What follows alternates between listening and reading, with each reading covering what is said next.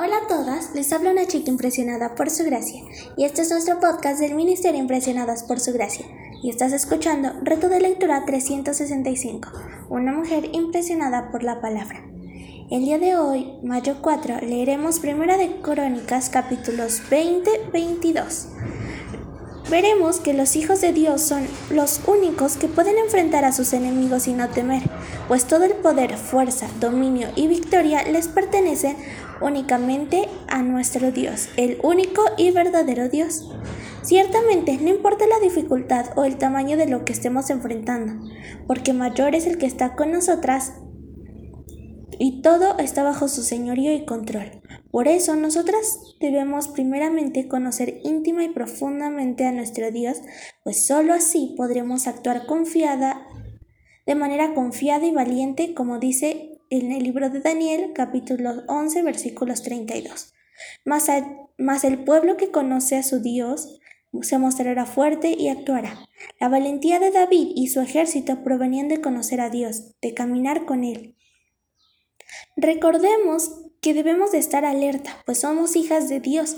Estamos envueltas en una guerra espiritual, donde Satanás siempre está al acecho para tentarnos con el objetivo de que pongamos nuestra confianza en todo menos en Dios, en el Dios de todo cuanto existe. Y se levantó Satanás contra Israel e incitó a David a hacer un censo de Israel. Lo siguiente que podemos ver es que aunque Satanás está al acecho, no estamos desprovistas, pues Dios nos ha dado una armadura y su palabra la manda y su palabra, la espada del Espíritu, la cual debemos guardar en nuestra mente y corazón, y el escudo de la fe en sus promesas con el cual podemos apagar sus dardos llenos de mentira.